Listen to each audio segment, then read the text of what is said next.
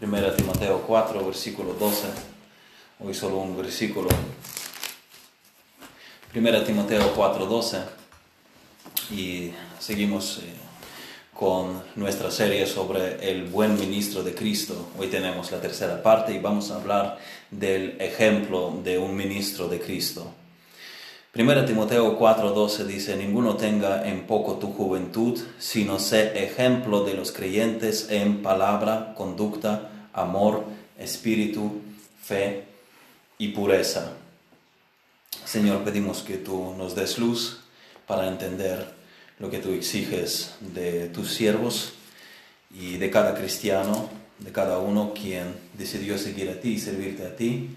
Y pedimos que tú nos ayudes a hacer correcciones necesarias, arrepentirnos del mal y obedecer a tu palabra. En el nombre de Jesús te lo pido. Amén. En una reunión para los jóvenes, uno de nuestros pastores de la iglesia en Kiev hablaba de la primera, el pastor hablaba de la primera epístola de Pedro, capítulo 3. Su primer sermón era para las mujeres, de los primeros seis versículos. Él decía que podría ser complicado hablar a las mujeres porque él es hombre y muchas cosas que viven mujeres, él no vive pero aún así esto no impide predicar la palabra de Dios. Su tarea es predicar la palabra, no las vivencias de uno. Pero en su siguiente sermón del versículo 7, él dijo, si predicar a las mujeres me era difícil, predicar a los hombres es más difícil todavía, porque lo que se debe hacer no se hace. La predicación de hoy es difícil porque llegamos a la parte más difícil, el ser ejemplo. Es más fácil sentarse en el escritorio y estudiar un pasaje alrededor del que surgen muchas opiniones controversiales y poder explicarlo que conquistar la carne y predicar con el ejemplo. Fallamos muchas veces. Aún así, un ministro del Evangelio debe procurar con todas las fuerzas mostrar un ejemplo intachable para su congregación. Debe ser un ejemplo en todo lo que enseña. Una iglesia no puede ir más lejos de lo que la lleve su liderazgo. Una de las razones, de las, de las razones eh, por qué una iglesia no puede ir más de lo que vaya su liderazgo es que Dios no bendice el ministerio de tales líderes. Aunque en sus iglesias puede haber miembros separados que se esfuerzan más en la búsqueda del Señor, que adelantan a los demás en su totalidad, una iglesia no avanza más de lo que su liderazgo es capaz de ir porque son ellos quienes están al frente. Así que el ejemplo es esencial. Un pastor puede carecer de formación más que otro, pero no puede carecer de ejemplo de lo que predica. Su ejemplo o bien obstaculiza o proporciona un camino plano para la gloria de Dios en la vida de alguien. Tu ejemplo importa por los que te siguen y piensa ahora en los que están bajo tu influencia, en tu hogar, en los que te rodean. ¿Qué ejemplo cada uno de nosotros damos a las personas más cercanas? Es una de las características de un buen ministro de Cristo. ¿Cómo calificamos a un buen pastor? ¿Cuáles son los principios de un buen liderazgo cristiano? Pablo da unos cuantos criterios que distinguen a un buen pastor.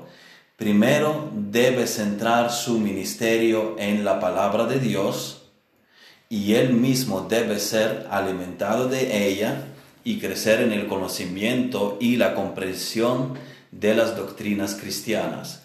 Si un hombre no predica la palabra de Dios, por muy elocuente y dotado que sea, por mucha carisma que tenga, no es un buen pastor. Si es que sea pastor alguno, a lo mejor no es tan solo eh, ni ningún pastor, tal vez sencillamente eh, no es su llamado, sino sabe cumplir con los deberes pastorales. La primera de las que es la predicación de la palabra escrita de Dios. Es a esto que tiene que dedicarse primordialmente un pastor. Nos habíamos fijado también en otra característica de un buen ministro de Cristo, que es su fijación, el tener claros los propósitos de Dios para su vida, de propósitos de los que habla la Escritura y perseguirlos. Habíamos hablado de la piedad, un pastor debe proponerse crecer en la piedad, ser un atleta espiritual, y esto requiere duro entrenamiento cada día. Esto no surge automáticamente. Uno debe proponerse ser estricto con, uno mismo, decir no a la carne y hacer los ejercicios espirituales. Y el pastor tiene que proponerse la dedicación a la predicación de la Biblia, quitando toda la distracción. Así que resumiendo hasta ahora, un buen ministro de Cristo es aquel que se entrena constantemente en la piedad, se alimenta de la palabra y estudia sus doctrinas, tiene fijación en el entrenamiento espiritual, en su andadura diaria con el Señor y en la predicación de la palabra. Esto es lo que consume, consume su tiempo, esto es lo que consume su energía. Y ahora un buen ministro es un ejemplo de la vida piadosa a todos. Él es un ejemplo de las virtudes cristianas, un ejemplo de la vida en la obediencia a la palabra, un ejemplo en la madurez espiritual, un ejemplo en piedad.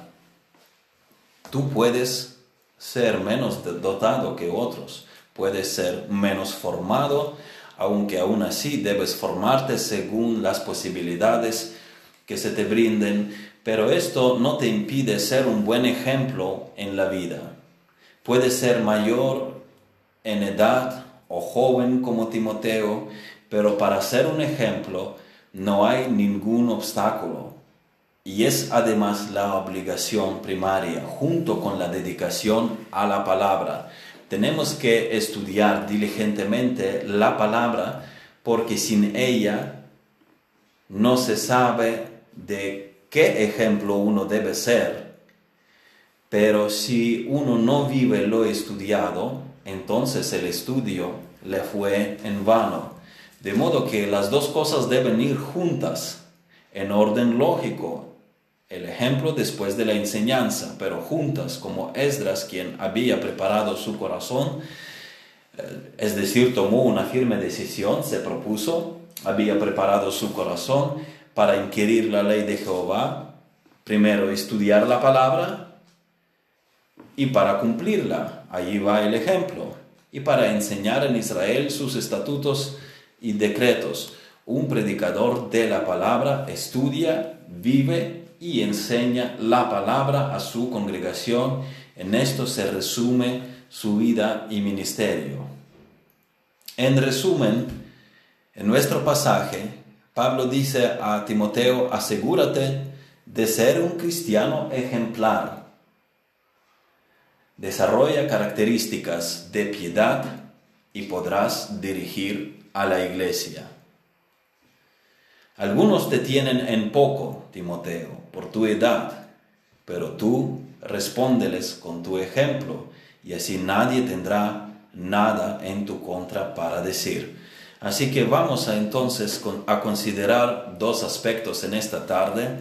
Primero, veamos la infraestimación de Timoteo por, por ser relativamente joven Pablo dice, ninguno tenga en poco tu juventud. Y segundo, la respuesta al menosprecio es el ser ejemplo. Si no sé ejemplo de los creyentes en palabra, conducta amor, espíritu, fe y pureza.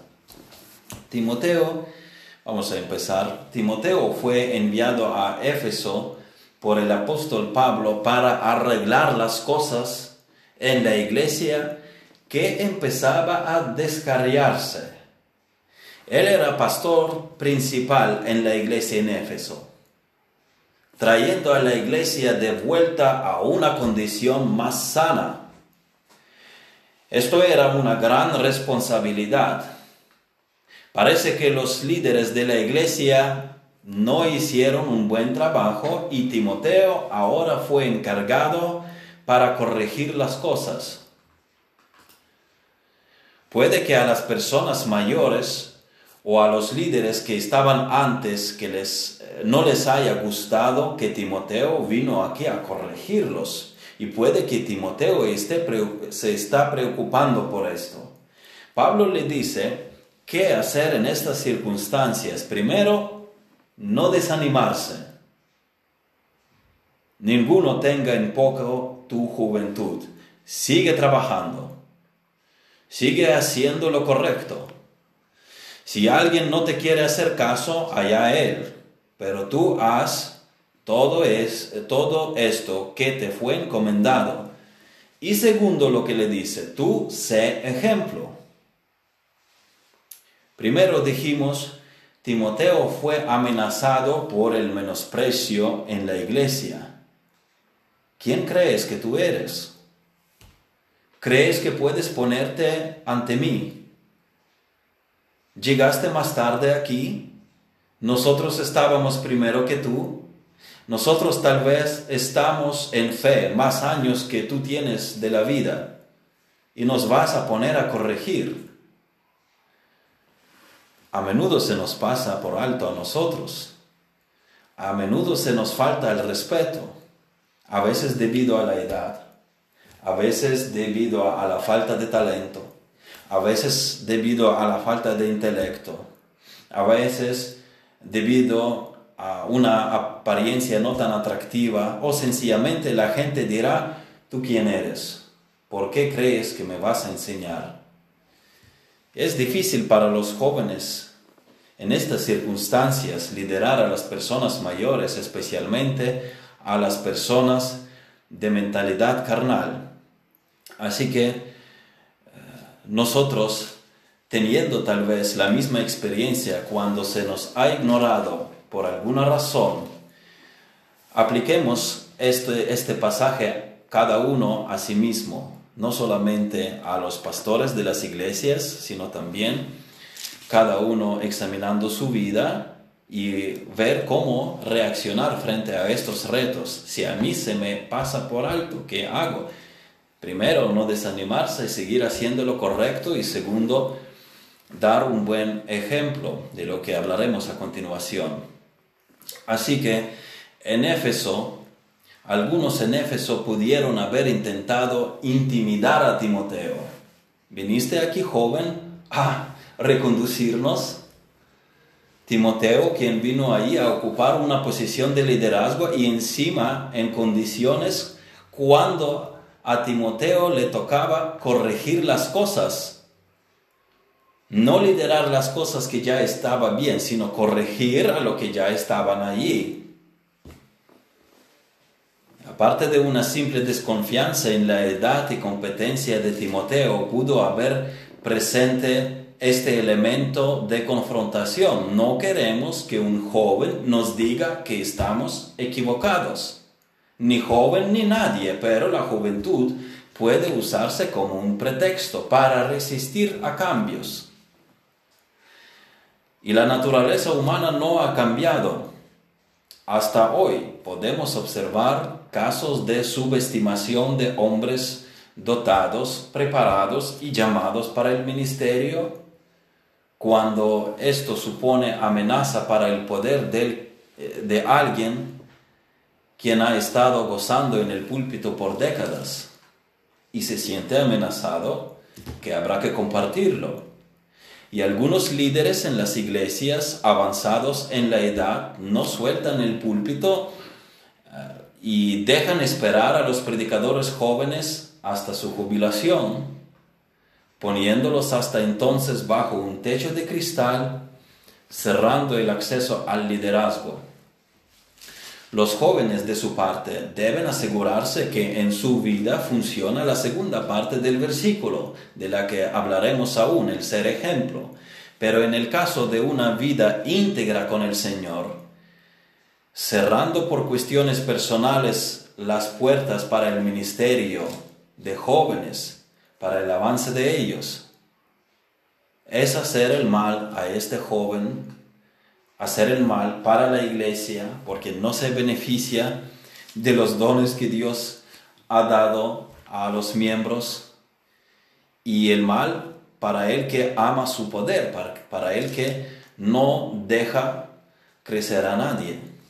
Hay jóvenes que también tienen algo que enseñar, porque tienen que ser menospreciados. Son sabios también, aprendieron algo pueden mostrarte cosas que nunca has visto. Pero la autoridad de un ministro joven no proviene de esta fuente, de que también tienen algo que enseñar, sino su autoridad, si Dios les ha llamado al ministerio, viene de Dios Todopoderoso. El predicador debe ser respetado. En fin, Timoteo pudo haber afrontado esta problemática que no lo tomaban en serio por ser más joven que algunos otros.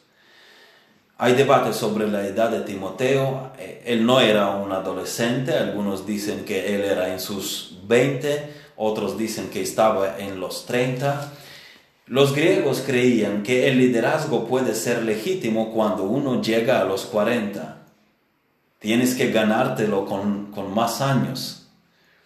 Pablo dice que la única forma de ganarlo es siendo un ejemplo, no llegando a cierta edad. Una persona puede ser mayor que todos y aún así ser niño por su carácter.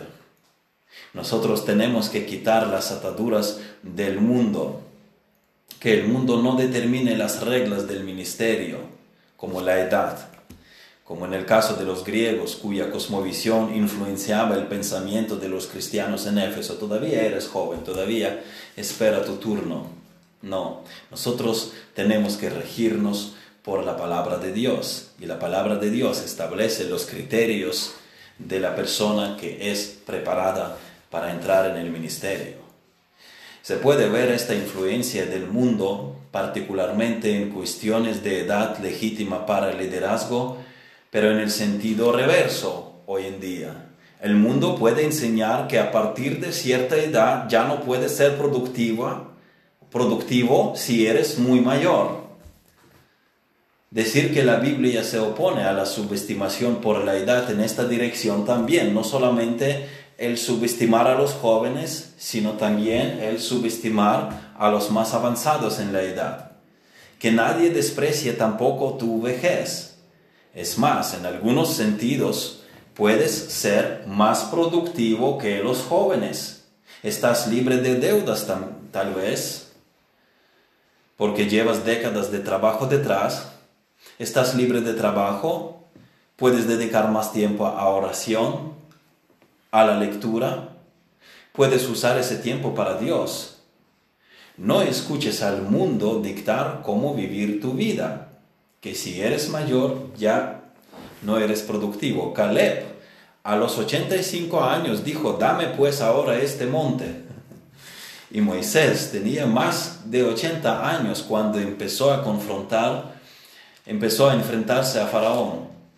Así que tampoco te conformes con que se te diga, con que se te tenga en poco por la vejez aún en la vejez puedes hacer muchas cosas para el Señor.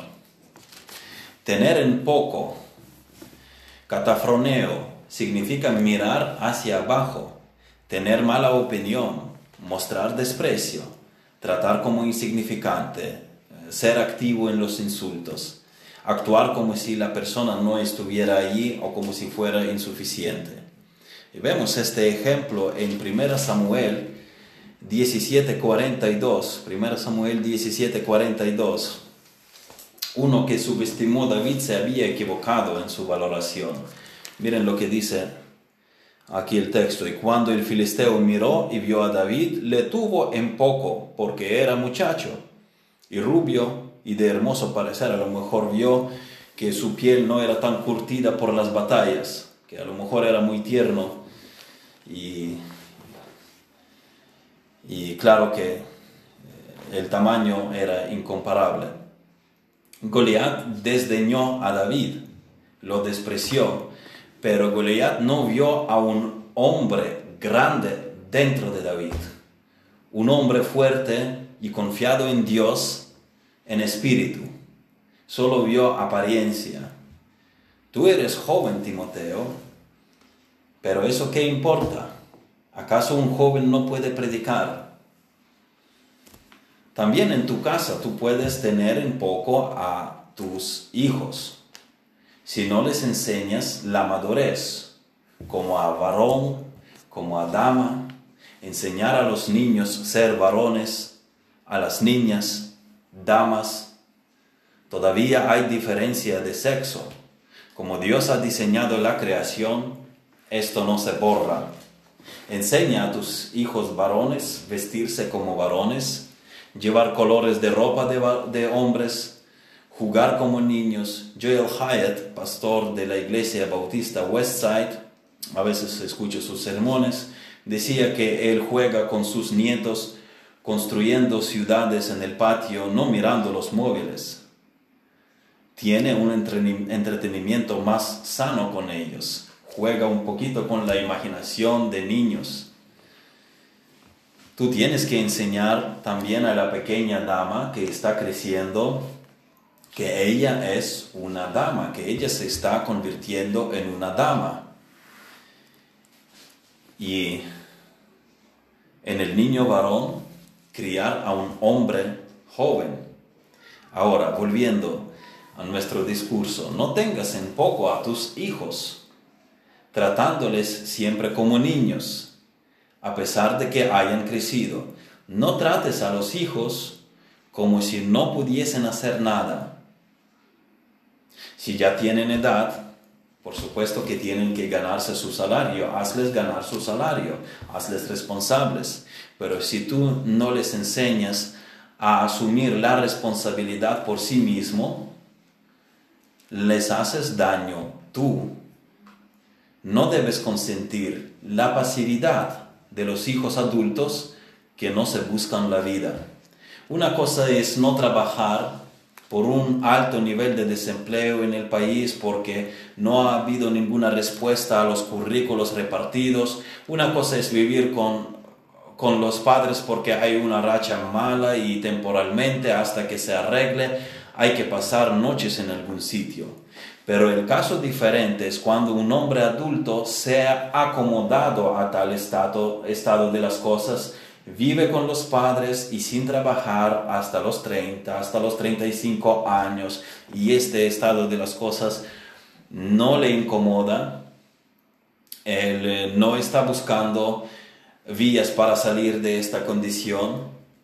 Los padres deben procurar de no mimar a sus hijos cuando estos están ya en edad para defender a sí mismos, porque además de hacerles daño, eh, causar pérdida de años en sus vidas, mientras otros empiezan su vida desde los 18 años, tú haces que tu hijo pierda sus mejores años de energía en, en lugar de invertirlos en establecer su vida. Eso es hacer daño los felinos enseñan a sus cachorros a cazar, a, sus crías a cazar y los echan fuera. Si no lo hiciesen, harían daño terrible. Aparte de causarles daño, estamos diciendo, tales padres no actúan conforme a la palabra de Dios si consienten lo que la palabra condena. En 2 Tesalonicenses 3:10 dice, si alguno no quiere trabajar, tampoco coma. Así que si tú consientes la pasividad, ya no actúas tú bien y tienes en poco a tu hijo, lo minusvaloras. Crees que él no es capaz de defender a sí mismo. Suéltalo para que veas. Dirígete por la palabra de Dios, no por lo que enseña el mundo. Tus hijos deben ser maduros, tus hijos deben ser responsables y tus hijos deben ser productivos. Así que no trates a tus hijos adultos como si tuviesen algún tipo de discapacidad, comprándoles todo, mientras ellos mismos ya están en la edad y capacidad física de buscarse trabajo. Déjale estar solo para que cuando tengan 30 años no sigan viviendo a expensas de mamá y papá. Y tú, joven, deja el refresco, deja el chat y ve y mira si algún sitio en algún sitio se ofrece algo, sea duradero o temporal, ve y mira en hostelería si necesitan a alguien para el fin de semana, si no para jornada completa. Ah, mira si puedes buscar alguna opción en otra ciudad, si no encuentras en la tuya. Yo conocí hogares cristianos en los que los hijos fueron instruidos impecablemente y todos estaban en la iglesia. Conozco una familia en mi país que tiene siete u ocho hijos, no me acuerdo exactamente. La mayor era una niña. A los 15 años ella ya cocinaba en casa para toda la familia y su madre le podía confiar por completo el cuidado de la casa como a una mujercita adulta. La niña todavía no estaba en la edad de casarse, pero por su madurez ya estaba preparada. El siguiente en el orden era un varón. Aquel cogía un tractor en la aldea, hacía de todo en su huerta, tiene tiempo libre, va a pescar, trae pescado a casa y nunca falta a los cultos de la iglesia y clases bíblicas. Ahora, los hijos de aquella familia son adultos. Y si no todos, los primeros por lo menos están casados y serán una bendición para sus maridos y esposas. Los padres han hecho un gran trabajo. Tú si eres joven, no querrás despilfarrar tus años. Sé un hombre, sé una dama. Y tú si eres padre y madre, no querrás que tus hijos tarden en, establecer, en, crecer en las actividades que según las, la ocasión en la vida les brinde, según la providencia de Dios.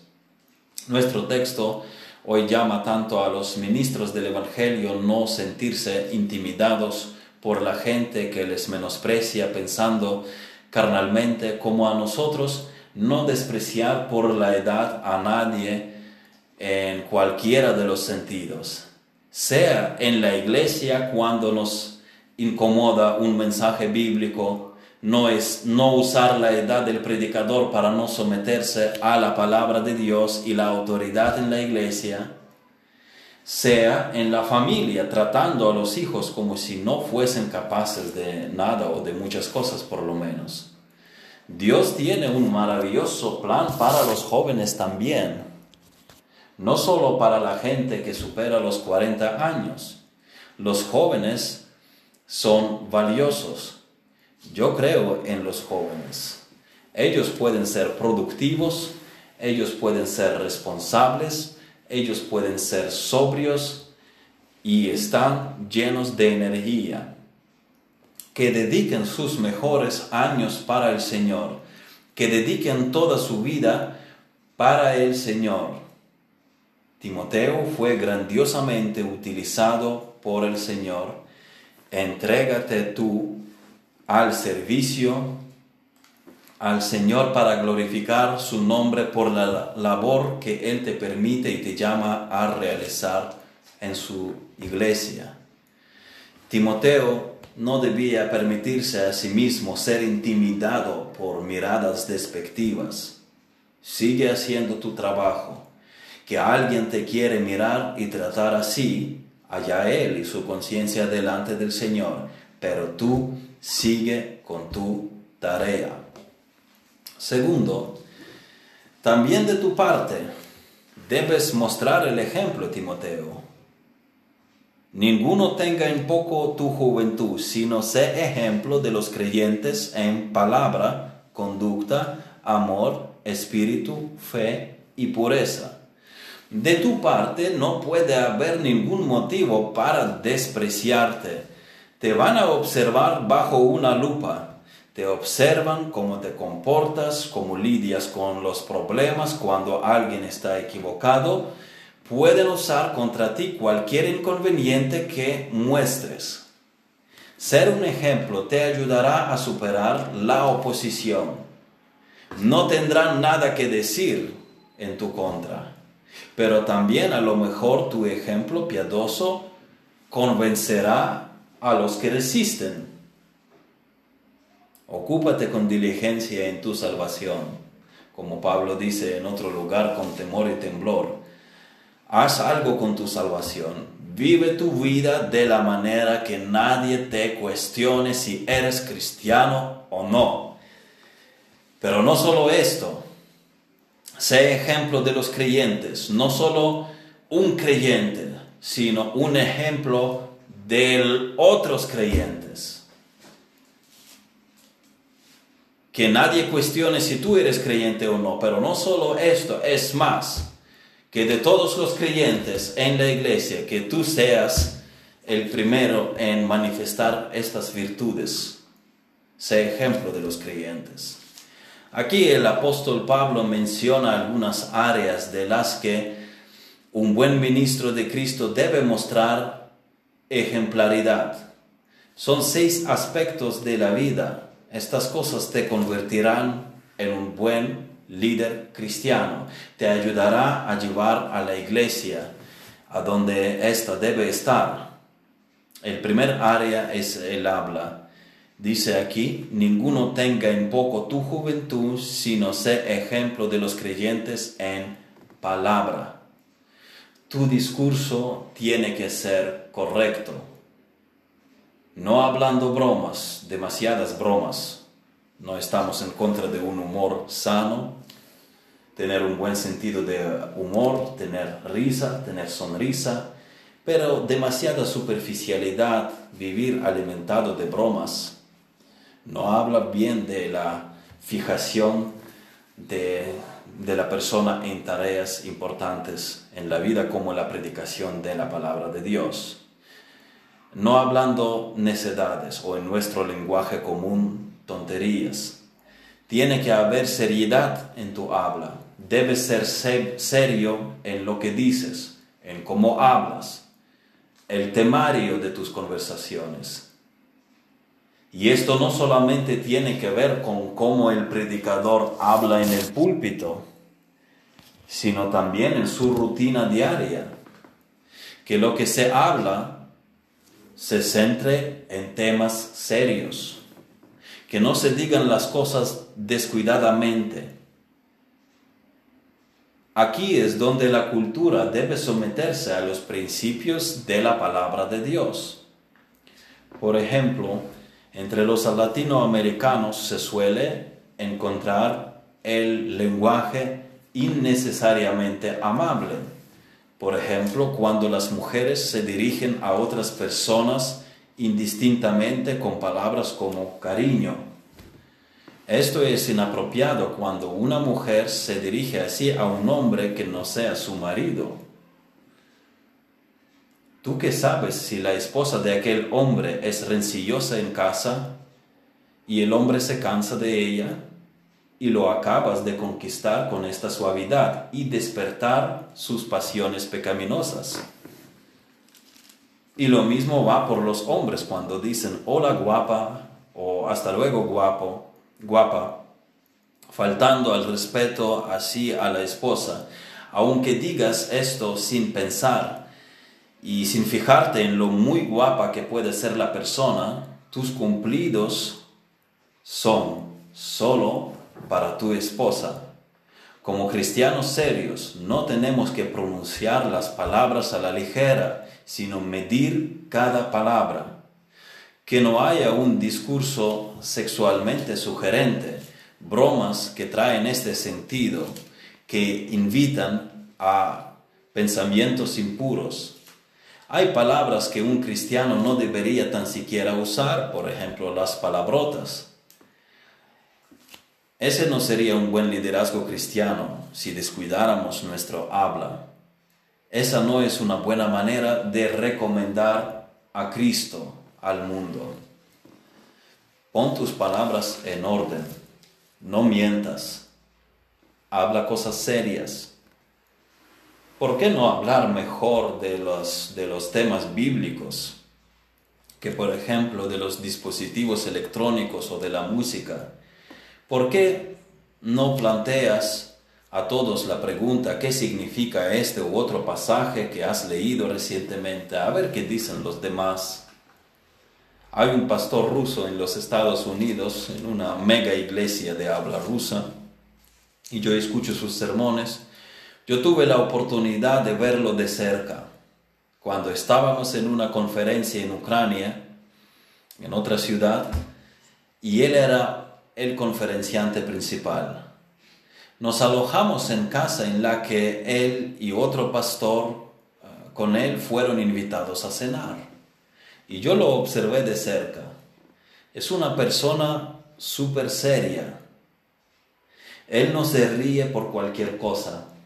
Está bastante callado y cuando habla es para decir algo serio.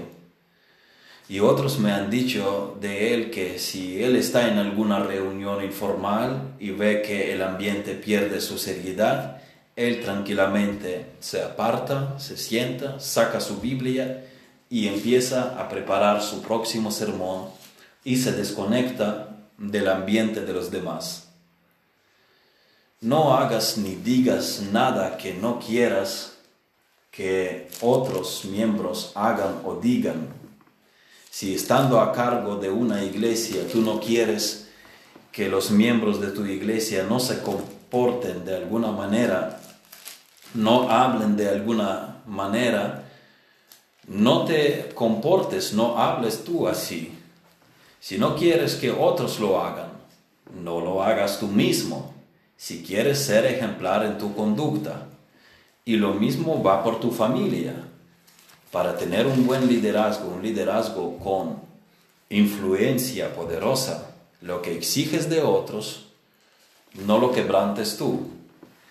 Tú habla, identifica tu corazón. Lo que tú hablas, esto identifica de lo que está llena tu mente.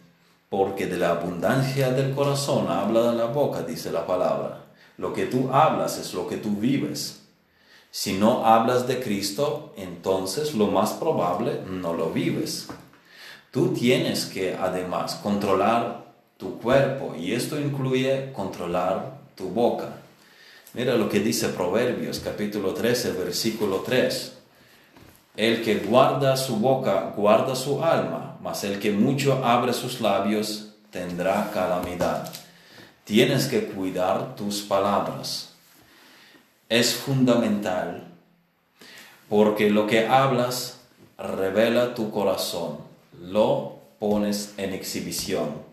Si estás tentado de decir algo y no estás seguro si es apropiado, simplemente no digas nada y te evitarás problemas, porque puedes decir lo que no tenías la intención de decir. Así que un ministro debe ser ejemplar en su habla serio, no superficial, no un charlatán, puro en su vocabulario, recto, sin engaño, sin lenguaje que invite al pecado. Siguiente, nuestro pasaje dice, si no sé ejemplo de los creyentes en palabra, conducta en conducta, la conducta de una persona refleja su devoción a Jesucristo. La idea es, no te vistas bien el domingo siendo un demonio el lunes por la mañana. No puede haber nada en la vida del ministro de la palabra que pueda echar sombra sobre el nombre de Cristo. Una vida piadosa confirma el mensaje predicado, pero nada lo destruye más que una vida en hipocresía, predicar y no vivir lo predicado. No es, no es necesario ser profesional para ser un ejemplo, es necesario vivir lo que uno aprende y lo que uno luego enseña. Es tan sencillo. Tercero, dice, hay que ser ejemplo en amor. Se trata del amor en acción. No se trata de necesariamente sentir o expresar. Por supuesto, es bueno sentir y expresar. Es bueno que digamos, te amo. Pero si no lo demuestras con los hechos, con tus sacrificios de tiempo o recursos, entonces estas son palabras vacías. Sé un ejemplo, no en las grandes charlas, sino en acción, no en te amo, aunque es bueno decirlo, asegurar a la persona también con palabras que somos comprometidos con la persona, que la amamos, es bueno, pero Mejor todavía, confirmarlo con hechos. Demuestra tu amor dando y muestra a otros cómo hacerlo. Esto es un amor desinteresado. Vivimos en un mundo en el que todo el mundo está interesado en sí mismo, pero que alguien se interese por ti sin esperar nada a cambio. Es el llamado para los hermanos, que así se amen los unos a los otros. Cuarto, dice aquí, en espíritu. Aquí no hay una E mayúscula. Poner una mayúscula o minúscula corresponde en este caso a los traductores, a las editoriales de la Biblia y en nuestra versión lo han hecho bien porque no se trata del Espíritu Santo sino más bien del fervor, del entusiasmo, del celo, de vigor, de impulso interior, de pasión, no yendo como si uno fuese desganado en el ministerio. A veces la gente puede venir a una iglesia y siente que el ambiente es muy bueno. A veces solemos oír, esta iglesia es de buen espíritu. Esta iglesia ama al Señor, los miembros sirven, todos están involucrados en diversos ministerios de la iglesia, los miembros sirven los unos a los otros. No se ve por aquí espíritu rencoroso, no es de espíritu de amargura. Por cierto, no tomes venganza por tus propias manos. Aprende a confiar en Dios quien hace la justicia aprende a orar, aprende a apelar a las promesas de Dios. El celo no conforme a ciencia, o sea, sin conocimiento, es algo malo. Pero el celo con conocimiento es bueno.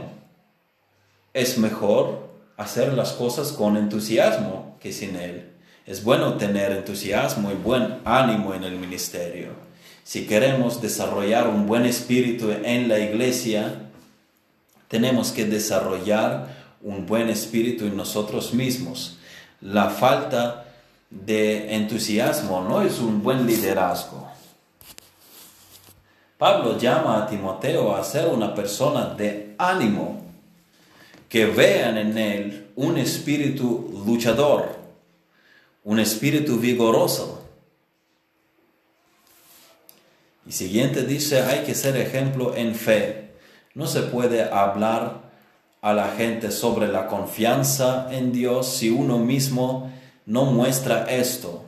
Si uno no confía en Dios, eso disminuye su liderazgo ante la gente.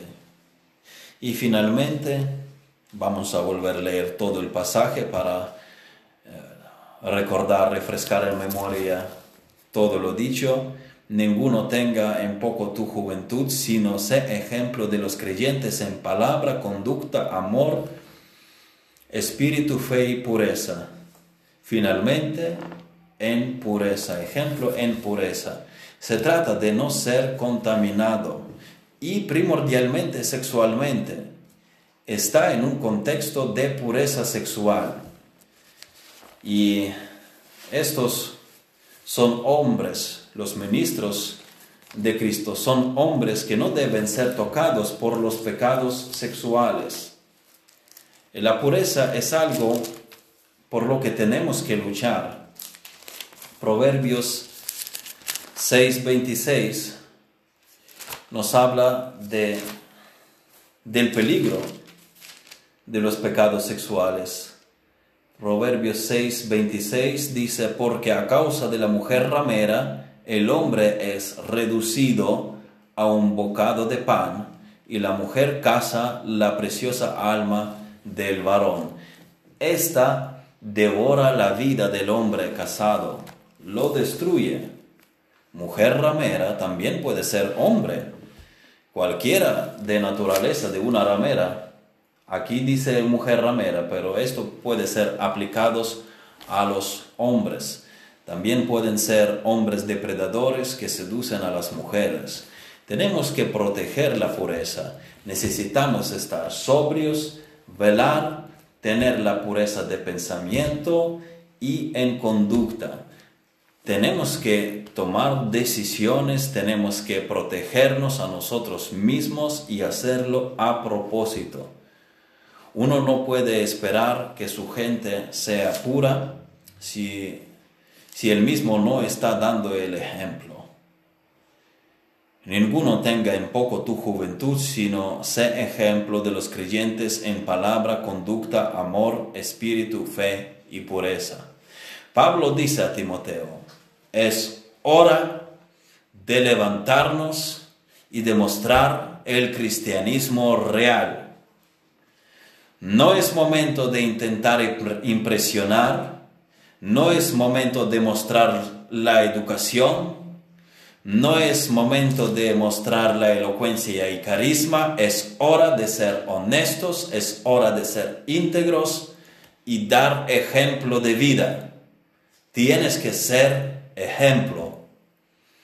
No importa a qué estés llamando, llamado, tienes que ser un ejemplo de Cristo en la iglesia, en tu hogar. Ser ejemplo abrirá las oportunidades. La gente sigue un ejemplo. Uno puede impresionar a otros con talentos y habilidades, pero esto no durará si no hay ejemplo. La clave, la clave del liderazgo es dar ejemplo. Este es el poder de la influencia, el ejemplo. Señor, ayúdanos a mostrar el ejemplo. Ayúdanos a andar en integridad. Ayúdanos competir, por decir así, en virtudes que tú quieres ver en nosotros, en virtudes que reflejan tu gloria. Ayúdame a mí ser el ejemplo del rebaño y, y que el liderazgo siempre tenga este poder en esta iglesia primordialmente en ejemplo, en vivir lo que se aprende y lo que se predica y también en los hogares. Que demos ejemplos a los que tú has puesto bajo nuestra influencia. Danos una influencia poderosa con la piedad, con tu palabra vivida. En el nombre de Jesucristo te lo pido. Amén.